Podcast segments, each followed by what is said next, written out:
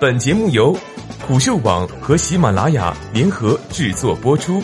虎嗅网：一个不善于嗅闻气味的商人，不是一头好老虎。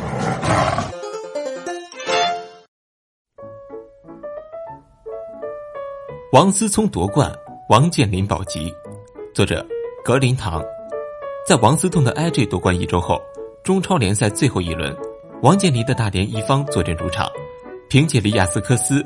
和卡拉斯科的进球，二比零战胜长春亚泰，送对手降级的同时，自己惊险保级。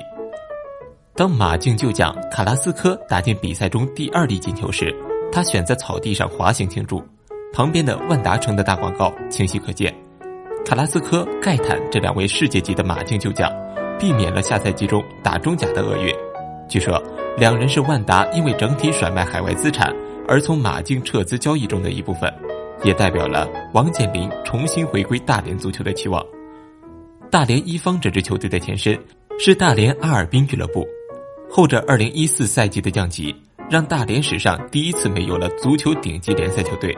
三年后的2017年赛季，他们回到中超时，名字变成了大连一方，球衣也变回了大连球迷熟悉的浅蓝色，大连万达和大连实德球衣所用的颜色。一方集团的董事长孙喜双与王健林是至交，万达和一方在生意上也有诸多密切关系。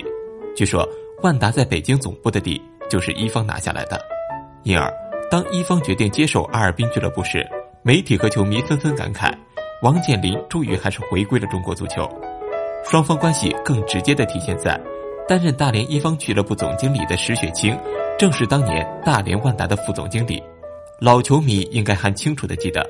王健林宣布万达永远退出中国足坛时的情景，不管当时他离开的真正原因，到底是足协杯遭遇的黑哨太黑，还是与大连市的减税政策没谈拢，这位称足球为一生挚爱的中国前首富，却是在很长一段时间远离了足球。二零零五年，万达将总部从大连搬到北京，其足球俱乐部的印象逐渐淡去。问你，有这样一位有钱人？参与到这个国家某项备受年轻人喜爱运动的最早的职业化队伍组建中，自己麾下的队伍凭借先发优势取得了巨大的成功。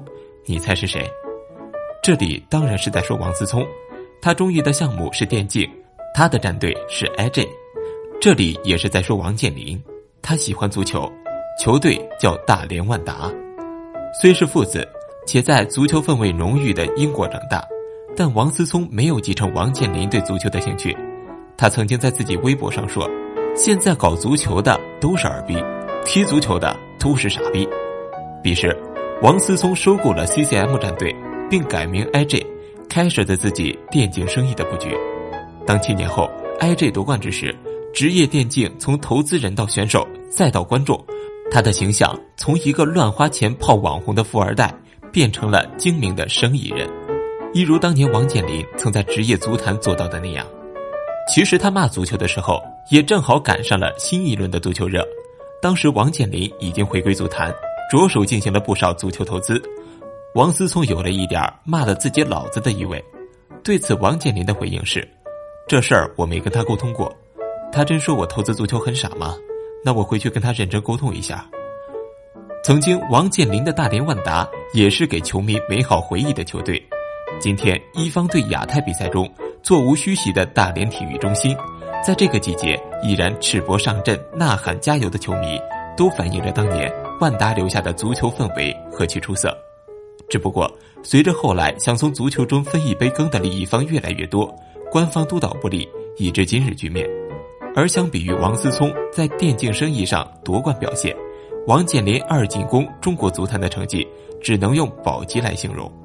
中国足球希望之星留洋西班牙项目，目前为止并没能如愿培养出能在欧洲顶级联赛打上球的球员，掏钱为国家队请的主教练卡马乔一败涂地。中国杯足球赛目前只举办了两届，影响力还没有建立起来。也许下赛季就会叫大连万达的大连一方，现在也是将将保级而已。比之七连冠的恒大淘宝及背后的许家印、马云。王健林可能如自己所说更加懂球，但远不如他们风光。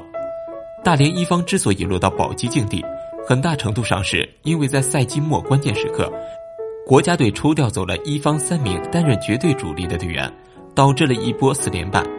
当年王健林怒斥的那些东西，王思聪骂过傻逼的那些东西，都还像幽灵一样存留在足坛之中，也没准儿以后会来到电竞领域。